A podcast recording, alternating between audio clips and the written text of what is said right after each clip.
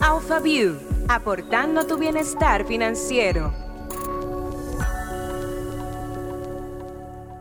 Muy buenas, bienvenidos sean todos a AlphaView, un podcast que hemos creado para demostrarte que invertir en el mercado de valores dominicano es más fácil de lo que te imaginas. Como cada episodio, tenemos un invitado para que puedas entender mejor el mundo de las inversiones. Pero en el día de hoy tenemos un 2 por 1. Sí, así mismo. Nuestros invitados de hoy vuelven a los estudios de AlphaView por segunda vez. Tenemos una combinación bomba. Tenemos a Esther Toral, nuestra abogada favorita, que puede encontrar en las redes a través de ¿Qué dice Esther? Pero en Alfa ella es la subgerente legal y normativa. Y de este otro lado, en el otro lado del ring, tenemos a nada más y nada menos que el señor Gian Paulino. Él es head trader de Alfa Inversiones y que nos aplatana este mundo financiero como nadie. Una super dupla, bienvenido a ambos. Gracias por estar aquí en Alfa View. Gracias Lorena. Gracias, Lorena. ¿Se puede aplaudir? Ay, Dios me dio como ganas de aplaudir esta vez. Gracias Lorena. Hola Jan. Qué honor compartir contigo esta, este ring. Hola, hola. Eh, gracias por tenerme aquí de vuelta y ojalá que Jan, parece que lo hicimos bien y nos volvieron a invitar. ha- hagamos un buen team ahora. Y ustedes saben que nosotros siempre tenemos preguntas sorpresas. En esta ocasión tenemos una sola pregunta. ¿Quién va primero? ¿Quién va primero? Dama primero. Damas primero. Entonces arrancamos. ¿Estás de acuerdo, Esther? Damas primero. No hay miedo. Un poco más sobre nuestro invitado. ¿Qué es lo que más te gusta de tu compañero? De Jan. Eh, no te esperaba esa pregunta. Jan, Jan está pensando No, qué es lo que más le no, gusta de mí. Sí.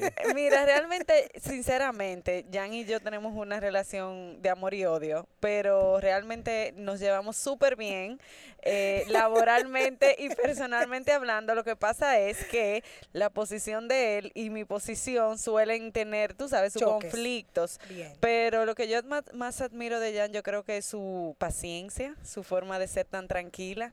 Y más en, en- el lugar donde él trabaja, o sea, en la posición que él trabaja, que, que coge bastante presión y él la sabe manejar. Creo Muy que bien. eso es lo que más me gusta de él. Jan, de Esther.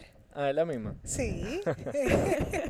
Eh, sí, como ella dice, realmente tenemos eh, las posiciones, vamos a decir, opuestas. Yo soy la parte que, que toma riesgos y ella es la parte que controla los riesgos. Entonces siempre tenemos como un, Es un tira y jala. complicado, ¿eh?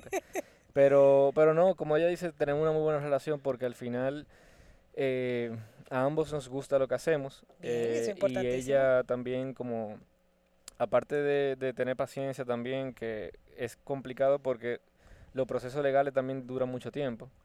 Pero también tiene mucho conocimiento y, y- y entiende muy bien lo que, lo que hace, por ende el trabajo, o sea, la parte profesional es súper cómoda. Entonces, ella me dio dos cualidades. Dame dos cualidades de Esther. Porque como que me está mareando. Dos cualidades de. Gracias, Lorena. Em, trabajadora y honesta. Bien. Muy bien, sí, sí. gracias, Jan. ¿Se sienten conformes Un, con...? un poco directa. Estoy conforme, y directa también. directa, directa.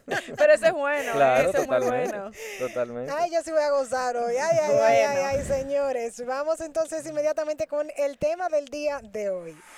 Es hora de ir al punto de vista. Ya tuvimos una antesala perfecta de este episodio con Santiago Camarena, quien es VP de Alfa Inversiones, con quien conversamos sobre las nuevas oportunidades que pronto trae el mercado de valores. Si no las has escuchado, entonces este es el momento perfecto para que lo hagas, reproduzcas este episodio. Pero es un tema muy interesante que siguió en, en otras emisiones y por eso traemos en esta ocasión, ya ustedes saben, a Esther de un lado desde el punto de vista legal y a Jan desde el fuego que se vive día a día en el trading. Fire, fire. ¿Están listos entonces para el tema de hoy de AlphaView? Estamos listos. Vamos al mambo. Vamos con la primera pregunta. Vamos a empezar por lo básico. ¿Qué es una emisión? Tin, tin. O sea, ¿cómo lo vamos a hacer? Vamos a decir que ¿quién? yo primero, ¿cómo es? Bueno, No hacemos señas con los ojos aquí. exacto. Bien, se lo Bueno. dejo a ustedes entonces. Ok, ok. Bueno, una emisión es cuando un- una empresa o un gobierno o simplemente una entidad eh, jurídica eh, emite valores de oferta pública u oferta privada para eh, financiamiento o de, en base de deuda o capital. In- emiten instrumentos al mercado y los inversionistas lo compran. Eso es básicamente en términos llanos. Sí, deuda es cuando hablamos de bonos corporativos y papeles comerciales y capital es cuando hablamos de acciones, básicamente. Que lo vamos, que entiendo que lo vamos a ver ya a lo largo de este episodio para que entiendan todo. Y entonces, ¿cuáles son los tipos de emisiones que existen? Que existen actualmente. Ajá. Bueno, tenemos, eh, como, como dijimos anteriormente, la parte de renta fija, que es la parte de la deuda, y la renta variable, eh, que es la parte de capital, de acción. Entonces, en la renta fija lo podemos dividir entre bonos corporativos, que son los instrumentos de, que tienen vencimiento a partir de un año, de un año en adelante, y los papeles comerciales, que tienen vencimientos menores a un año, o sea, de un año para abajo. Entonces, ahí tenemos ya como el límite de un año. Y la parte de renta variable, tenemos eh, acciones de empresas, tenemos fondos de inversión eh, abiertos y cerrados, tenemos fideicomisos, eh, entre otras figuras eh, que, que son parte del capital. Que eso sería la, ese sería el aspecto más riesgoso dentro de las inversiones. Correcto, porque, eh, bueno, depende también qué, qué sea, qué esté detrás de cada uno, pero normalmente la parte de renta variable siempre es más ries- riesgosa porque no tiene, como lo dice su nombre, un, un número fijo que te va a, a retornar esa inversión. Entonces tú no sabes si te va a retornar un 10, un 5, un menos 5, porque todo va a depender de factores de mercado que van a ir con el tiempo. Perfecto. O sea, aclarando un poco más de lo que dice Jan, cuando hablamos de renta fija, el inversionista al momento de adquirir esa, ese instrumento sabe ya de- desde que lo adquiere cuánto será el retorno, cuándo será la periodicidad de pago de los rendimientos, que son los intereses, etcétera. Cuando hablamos de renta variable, como es algo incierto, cuando el inversionista lo adquiere, está tomando un poco más de riesgo Ujú. porque no sabe cuánto le va a retornar esa inversión que hizo. Y entonces, en el caso específico de las personas que realizan estas emisiones, eh, ¿siempre lo hacen a través de, de una eh, bolsa, de un puesto de bolsa o empresas? ¿Cómo es? Bueno, las emisiones se tienen que realizar a través de un puesto de bolsa o de un intermediario de valores, que son los eh, las personas autorizadas a estructurar y colocar este tipo de, de instrumentos. Porque lleva un proceso de validación. Entonces, me imagino que por eso, para la, la transparencia del mismo, que es una información que lo tienen ustedes como puesto de, bolsa. Lleva un proceso de, de validación, como tú dices, que sería la estructuración de la emisión, y ahí es donde eh, Esther y yo también trabajamos mucho en, en- normalmente, porque la parte, toda la parte legal de un prospecto que tiene decenas de páginas, a veces más de 100 páginas, eh, es básicamente de temas legales.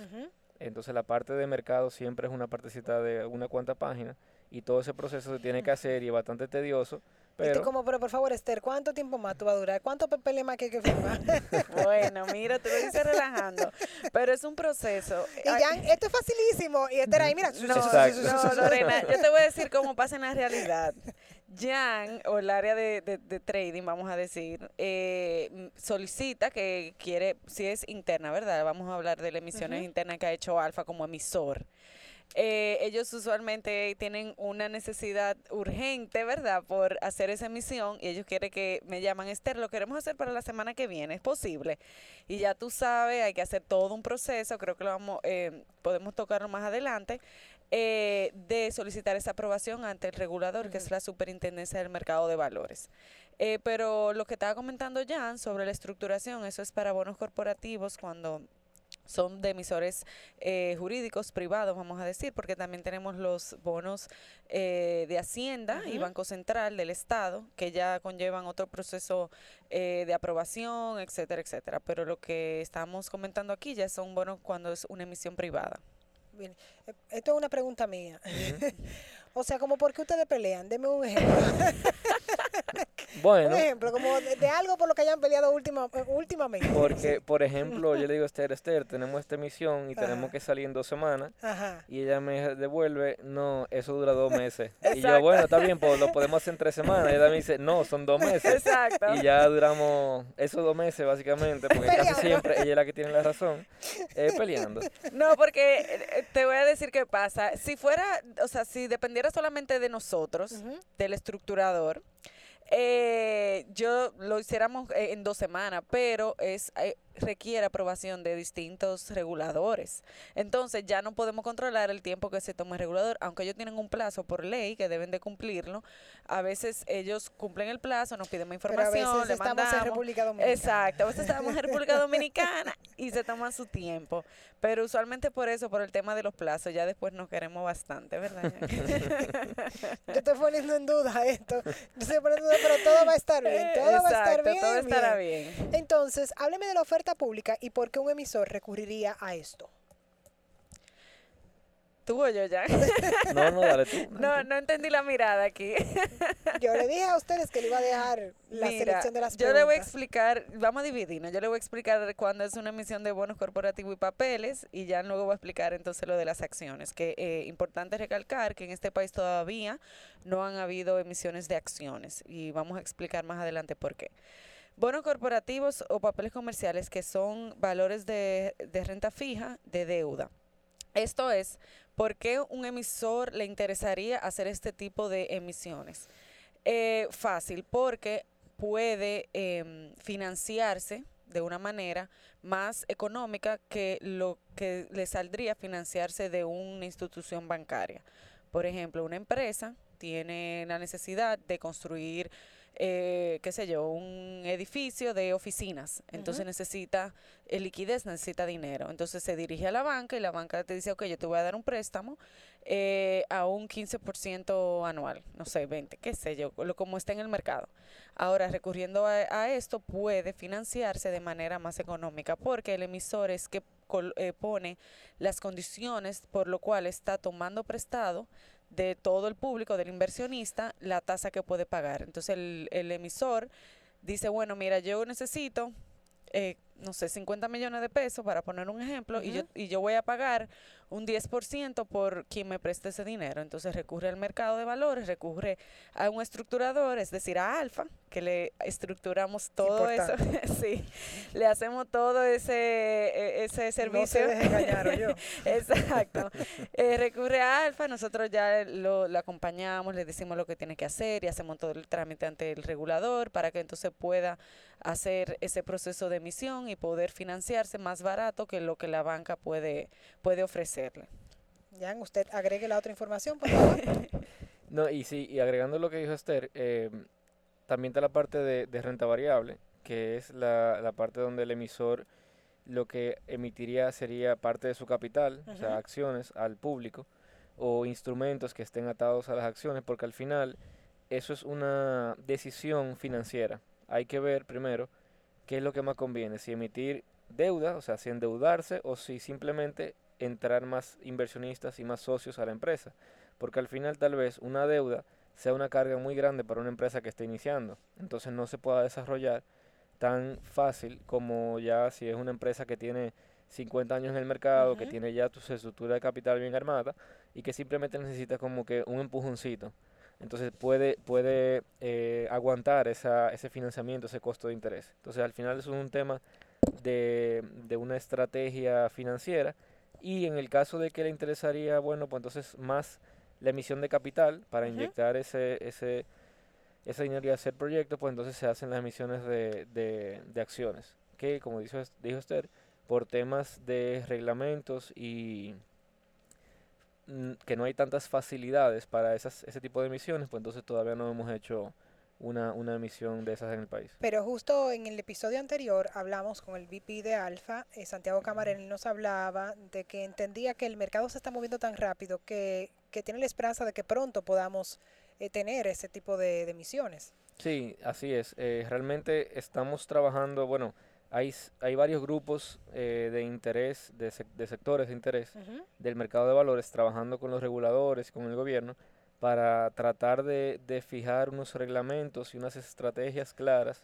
que sean de incentivo para las empresas de poder emitir acciones, porque ahora mismo hay muchas trabas y muchos, vamos a decir, muchas reglas, muchos... Claro, eh, que en vez de facilitar el proceso, Lo- lo que hace es que lo impide. Exacto, y que si y que no no le da apoyo a las empresas que hacen emisiones de acciones, simplemente que le ponen un poquito más de traba. Entonces, hasta que no se resuelvan esas pequeñitas cosas, ya entonces no, no podrán haber emisiones. Pero sí, en algún momento en el futuro cercano ya empezaremos a ver emisiones de acciones locales. Ojalá y tengamos personas con la visión correcta en esta ocasión. Me gustaría entonces, de estas emisiones, ¿cuál sería el proceso que debe llevar una empresa de forma breve para lograr estar entonces en, en el mundo de las acciones? Ok, eh, vamos a enfocarnos, diría yo, en las emisiones de renta fija, porque es lo que actualmente tenemos. Pudiéramos hablar de acciones, pero realmente no, como dijimos, no hay en el país todavía actualmente. Quizás, eh, bueno, si usted está oyendo este eh, podcast 10 años después, puede ser que ya haya muchas empresas que... del pasado. Exacto. pero hoy en día no se, no se ha hecho, pero es más, el proceso es similar eh, el- la persona jurídica, es decir, la empresa, la sociedad comercial que quiera acceder o quiera hacer un una colocación, se dirige a Alfa, ¿verdad? Como estructurador para, eh, entonces Alfa ahí le hace todo un programa, evalúa los estados financieros, le hace todo un análisis financiero de, de si es posible, ¿verdad? Porque tampoco lo vamos a engañar, que sí, que sí, cuando quizá el estado financiero eh, no lo aguante. Entonces, eh, vamos a decir que está todo bien, todo correcto, todo en, en línea. Entonces, Alfa ya se encarga de hacer todo el proceso de autorización ante la superintendencia. Requiere de algunos documentos legales, que es la parte que a Jan no le gusta, la que a Jan le Los aburre. bellos documentos legales. Exacto, que si asambleas, que si estados financieros auditados. Ya no que se pierde si- una. no, ajá, que sí, muchísimos trámites legales que a los abogados nos encanta y al resto de, de la población no. Eh, pero bueno, solicitamos esa documentación, obviamente la acompañamos, si hay que redactar algo lo hacemos también. Eh, acompañamos al cliente desde el principio hasta el final. Luego se somete todo esto ante la superintendencia del mercado de valores, que ellos eh, tienen un área de oferta pública que lo evalúan y luego entonces ahí viene la interacción con el regulador y el estructurador, que si falta, que si sobra, que si envíame, que si no, que ahí lo que toma un poquito más de tiempo, los dos famosos dos meses que ya que Jan se queja. Increíble. Ya no te preocupes, que yo Pero- voy a trabajar con- para que eso cambie. Pero mira, favor. esa, déjame favor. decirte algo, esa es la parte más tediosa, para serte sincera, que es cuando uno está elaborando lo que es el prospecto de emisión. El prospecto de emisión es como una enciclopedia, vamos a decir, que contiene toda la información, tanto del emisor, es decir, del- de la persona que va a hacer la oferta pública, todos los trámites legales, quiénes son, etcétera, etcétera, porque ese documento es el que el inversionista va a procurar para ver lo que va a comprar. Entonces tú necesitas transparentarte todo, todo, todo en ese documento. Entonces, luego que se manda al regulador, lo evalúa, no sé qué, lo aprueben, eh, entonces viene como la segunda fase, que es la colocación. La colocación es cuando ya ese programa está aprobado, ok, tú puedes hacer una emisión de 50 millones de pesos, perfecto. Entonces hay que buscar, eh, vamos a decir, las condiciones de mercado para, para hacer esa emisión, que si la tasa suben, que si bajan, que si no sé qué, que si el COVID, que si no conviene, que si no conviene, que ahí es que entra Jan diciéndome todavía, todavía, ok, ahora, para mañana. Entonces ya cuando tiene el programa, ya hacer la colocación es, mu- es mucho más fácil. Y ahí entonces cuando tú decides eh, cuándo vas a colocar, el monto, porque te aprueban, por ejemplo, un programa de 50 millones, pero tú puedes salir primero con 10 millones, después con 10 millones más. Tú tienes un periodo de dos años hasta tres prorrogable para colocar todo eso que te aprobaron. Y ya luego en esa colocación, ya sí es más fácil, tú dices, ok, ya la semana que viene quiero colocar, quiero eh, mostrar al público o enseñar al público cuál es mi emisión y el público me la compra. Y ya entonces ese dinero eh, el emisor lo recibe. La- las MIPIMES pueden emitir. Sí. Actualmente, el, la ley del mercado de valores, que es relativamente nueva, que es del 2017, eh, establece que las eh, SAS, CAS y SRL pueden hacer emisiones y ya luego el reglamento de oferta pública también lo establece, que si es posible que hagan emisiones de ac- acciones, eh, perdón, emisiones de valores, disculpen, de acciones no es posible para la SRL porque no tiene acciones, pueden hacer emisiones de valores eh, de conformidad al reglamento de oferta pública, inclusive tienen unos requisitos como más eh, ex- expeditos o menos eh, complicados que las otras emisiones, que las otras empresas. ¿Te quiere agregar algo, Jan? No, no, ella lo dijo todo. Muy bien, entonces yo quisiera saber, ¿cómo es en la práctica? O sea, ¿cómo se decide eso? El, el proceso específico, o sea, eh, eh, uno se toma mucho armarlo, hay muchos requisitos y por eso las personas no lo hacen. Es un tema de que se necesita mucha transparencia para poder estar dentro del mercado. ¿Qué es lo que pasa? Yo creo que más un tema también de falta de conocimiento. Eh, primero, luego también viene el tema de la transparencia. Aquí las empresas, la mayoría de ellas, las más grandes, son muy familiares y por ende no, no les gusta enseñar lo que, lo que tienen dentro. Entonces, al final, para tú hacer una emisión... Yo me imagino al, al, al mayor de esa familia diciendo, tú no puedes decir lo que tú ganas porque tú sabes que la envidia existe. Ah. No, exacto. Entonces, ese, ese es el tema, pero con el tiempo eh, se, va, se va cambiando esa mentalidad porque ya también eh, la gente se va dando cuenta de que es una forma de crecer. Y si no quieren hacer ese tipo de, de emisiones, ya sea de deuda o de, o de capital, se le hace un poquito más difícil. El mundo se está girando hacia esa dirección, no nos podemos quedar Claro, atrás. claro. To- todas las economías siempre giran en torno a la parte del mercado de valores y la emisión. Pero eh, nada, poco a poco la gente se va, se va, lo va aprendiendo y se va dando cuenta de eso. Eh, y luego después de eso ya es un tema también de, de que el financiamiento de valores, tal vez como te decía Esther, eh, tú puedes durar tal vez en ese proceso a un emisor nuevo unos seis meses, porque ya el proceso de dos meses es para, son para los emisores recurrentes ya tienen cierta información pública, ya han hecho otras emisiones, por ende, no tienen que, que, eh, dar toda la información desde cero, para decirlo así, simplemente hay que actualizarla. Perfecto. Entonces, una persona, una, una empresa que va a emitir desde cero, tal vez dura seis meses, pero el dinero lo necesita ya. Entonces, el financiamiento bancario es mucho más rápido, porque ya todas las empresas tienen una cuenta bancaria, que ya le han hecho su due diligence, y por ende, aunque les salga más caro, por la rapidez, pues entonces lo hacen a través del- de la banca. Pero la idea es seguir desarrollando el mercado para abrir nuevas facilidades y que ya sea mucho más fácil para todo el mundo hacer emisiones y que se pueda desarrollar. Claro, leyes que incentiven y no que cierren caminos. Claro. Porque entiendo que eso es lo más importante. Eso pasa en, en todo lo que es novedad de nuestro país. Nos toma mucho tiempo. Sí, también tiene que ver mucho con la transparencia y que quizá no siempre están tan organizados eh, las empresas. Yo me imagino que por el mismo Entonces- tema también de que muchas son familiares y hay cosas como que no, esto está debajo de la... Claro. No, Exacto, eso es un gran tema, pero apostamos que de aquí a dos o tres años ya esas empresas familiares le tengan un poco más confianza al mercado y se animen a hacer este tipo de, de actividades que realmente es súper beneficiosa para todas las partes involucradas. En el caso específico de Alfa, obviamente hay una total transparencia en cuanto a, la, a los mismos, eh, la parte de las, de, la, de las colocaciones. ¿Dónde yo puedo ver toda esta información? O sea, ¿cómo, cómo se maneja eso?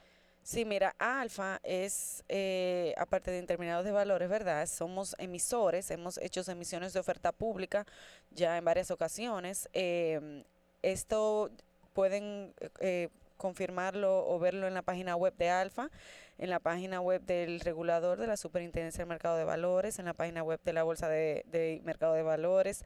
Es, somos súper transparentes, em, o sea que toda la información pueden entrar a la página web de Alfa y van a ver estado financiero, el prospecto, eh, eh, lo que se llama hechos relevantes, que es algo que estamos obligados a, informar al público, porque como, como hay personas que ya han, eh, inversionistas que han comprado las emisiones de Alfa, tenemos un deber de informar cualquier cambio drástico que ha tenido la sociedad, etcétera, etcétera. O sea que en la página web de Alfa puede encontrar todo eso. ¿Y usted, trader? ¿Algo más? Eh, también en Cebaldón eh, está toda la información de las emisiones, están todas las emisiones vigentes y también las ya vencidas. Entonces ahí eh, pueden ver todos los productos que, tenemos. También si un cliente quiere saber más información para invertir, bueno, pues entonces puede, puede contactar a su corredor favorito en Alfa y, y obviamente le van a dar todas las opciones que tenemos en el mercado local.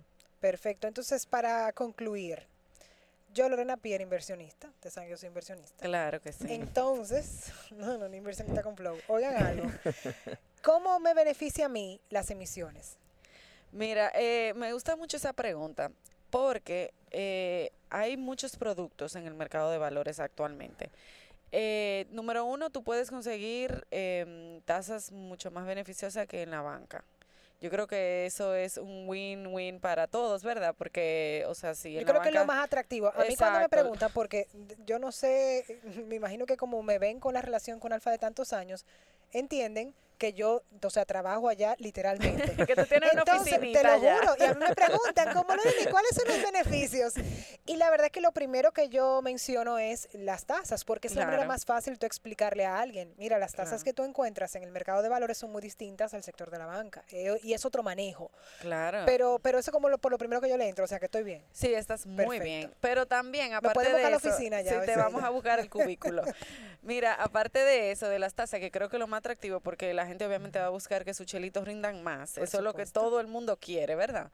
Eh, hay productos que tú pudieras, eh, por ejemplo, si, si tú eres una persona que le gusta el tema de medio ambiente y cuidar el, el ambiente, etcétera, etcétera, hay fondos que van destinados a invertir en, en algunos productos o en algunas acciones que tengan que ver, acciones no de, no de renta variable, sino de No, de una, una, una, acción, una actividad, una actividad, Exacto. exacto. tengo que aclarar, que tenga que ver con el cuidado del medio ambiente. Entonces dice, bueno, mira, este fondo, si yo eh, invierto en este fondo, me va a dejar un retorno y a su vez estoy ayudando al medio ambiente. Igual hay, hay, hay fideicomisos que ayudan, no sé, a construir carreteras o etcétera, etcétera. Hay, alguna, hay otras posibilidades que dependiendo de tus gustos tú pudieras estar ayudando en algo que te atrae. Entonces yo creo que es uno de los beneficios también que ofrece el mercado. Sí, yo, yo iba, iba a ir por ahí más o menos, con el tema de la diversificación. En la banca tú tienes eh, solamente una tasa de interés y punto. Aquí tú puedes invertir en tasas de interés, como más o menos como en la banca, pero también en proyectos, como dice Esther, de infraestructura, eh, proyectos, por ejemplo, te- tú puedes comprar un fondo de, de inmobiliario que invierte en edificios eh, que alquila para oficinas, que aquí hay mucha gente que le gusta invertir en, en- en el sector inmobiliario. eh, y Eso yo lo puedo hacer a través del mercado. a través del mercado de Ah, valores. Entonces, mientras más emisiones haya en el mercado, más opciones tendrán los inversionistas para invertir su dinero. Entonces, al final, lo que queremos como participantes del mercado es tener la mayor cantidad de instrumentos posible para cuando llegue un cliente a, a Alfa, nosotros decirle, mira, hay 100 opciones de inversión Claro. en vez de dos o tres opciones. Entonces al final el cliente logra su mejor, el mejor retorno posible para su portafolio. Claro, todo depende, todo dependiendo de los gustos y el riesgo que quiera tomar el cliente. Eso es eh, lo ver con su corredor. El corredor le mira que te quiere, que no, y le, le aconseja lo que más vaya de acorde a sus gustos. Muy bien. Para tener una relación de amor-odio se dio muy bien el programa. Es verdad, lo hicimos bien. Muy Es bien. Eso que hablamos antes de... Pero todavía queda un segmento y es sobre las preguntas que nos hacen a través de las redes sociales. Así que permítame hacer estas consultas. Consulta Express. Y tenemos la primera, viene de parte de Javier. Dice, es la siguiente. ¿A todas las emisiones se les da una calificación crediticia? Me- sí, la respondo yo. Me imagino con, con calificación crediticia se refiere a calificación de riesgos. Eh, la respuesta es depende. Eh, el Me imagino que hay que tú te sí, a eso no le gusta.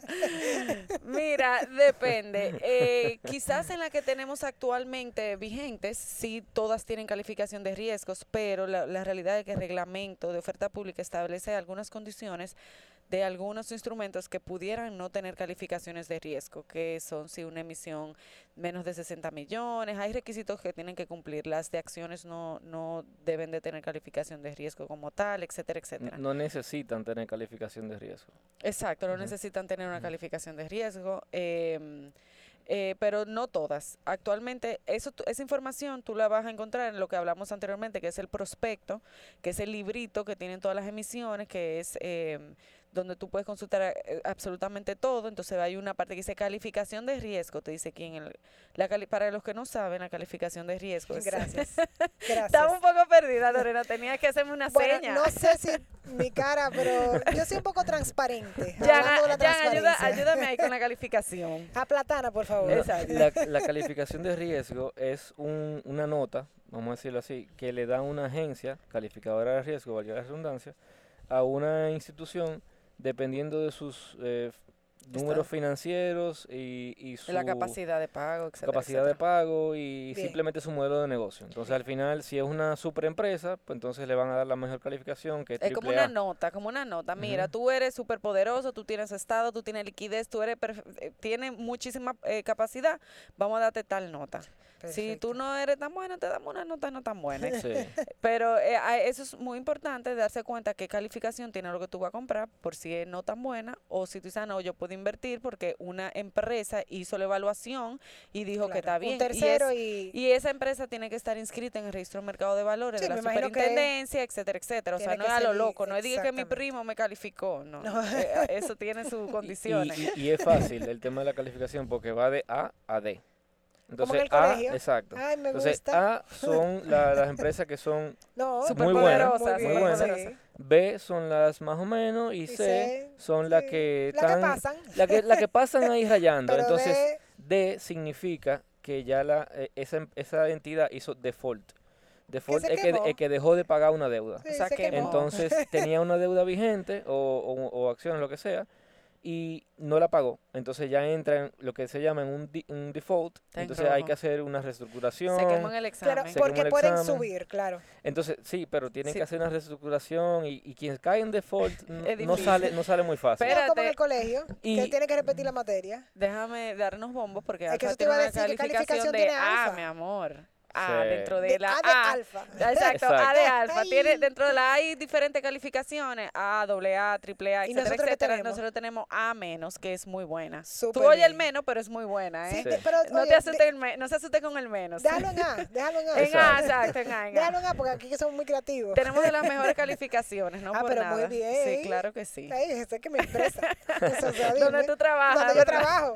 Tenemos la otra pregunta. La última consulta viene de parte de Gerardo. ¿Por qué no se pueden comprar acciones de empresas dominicanas o extranjeras desde la República Dominicana? Ok.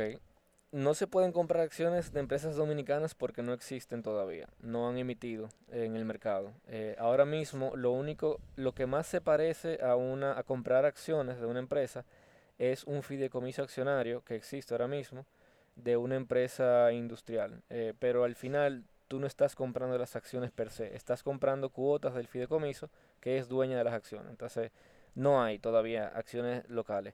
¿Y por qué no se pueden comprar de empresas extranjeras? Porque por, la, por ley y reglamento, la Superintendencia de Valores solamente permite que se ofrezcan los productos eh, de- inscritos en el registro local, que son los productos dominicanos. Entonces, Perfecto. como eh, lo- las acciones de Estados Unidos, los bonos de fuera, no están inscritos acá, pues entonces no, no se pueden ofrecer a los clientes.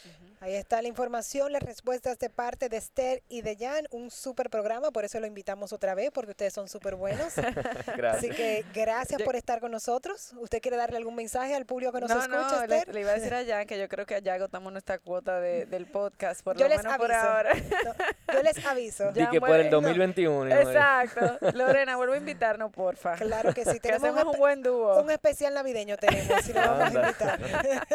pues chicos, muchísimas gracias por estar con nosotros en Alfa View y ustedes gracias por la sintonía. Recordarles nuestras redes sociales arroba Alfa Inversiones. Hasta otro episodio de este gran podcast Alfa View. Chao. Chao. Bye. Alpha View, una producción de Alfa Inversiones.